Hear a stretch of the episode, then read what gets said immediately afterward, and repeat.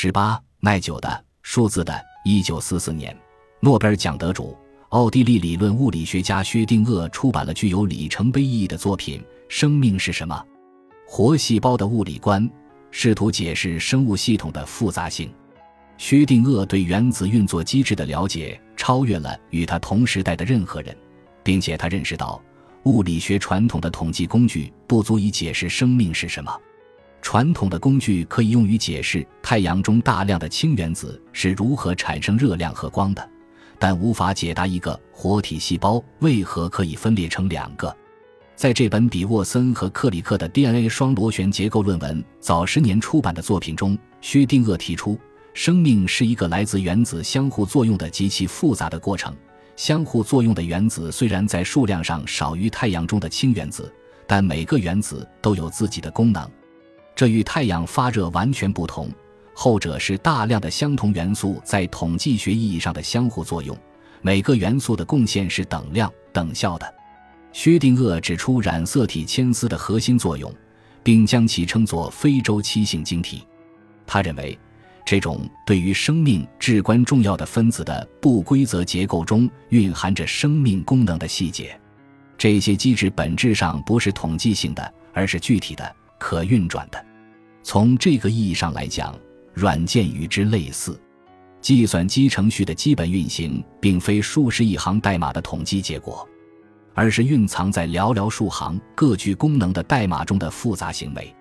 正如一段上百万行代码中的某一行可能会对机器的生死产生至关重要的影响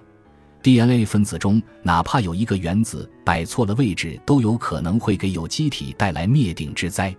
但正如薛定谔所说，在生物化学层面，有机体的正常运转需要精确的物理法则，而非统计规则。这种确定而精准的运转与基于统计的涌现之间的相互作用，在科技发展中也有所体现。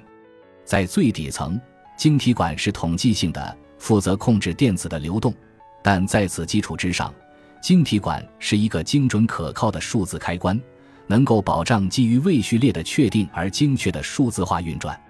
而在更高的层次上，统计属性又再度占据主导地位。这一点与生物界相同。比如，互联网利用冗余的、自适应的数据包路由实现鲁棒性。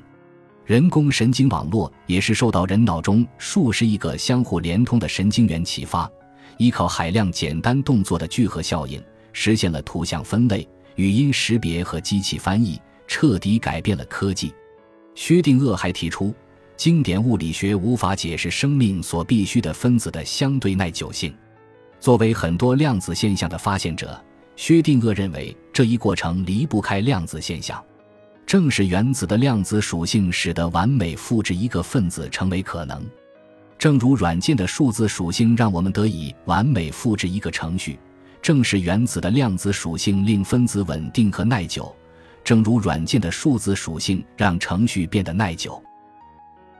感谢您的收听，本集已经播讲完毕。喜欢请订阅专辑，关注主播主页，更多精彩内容等着你。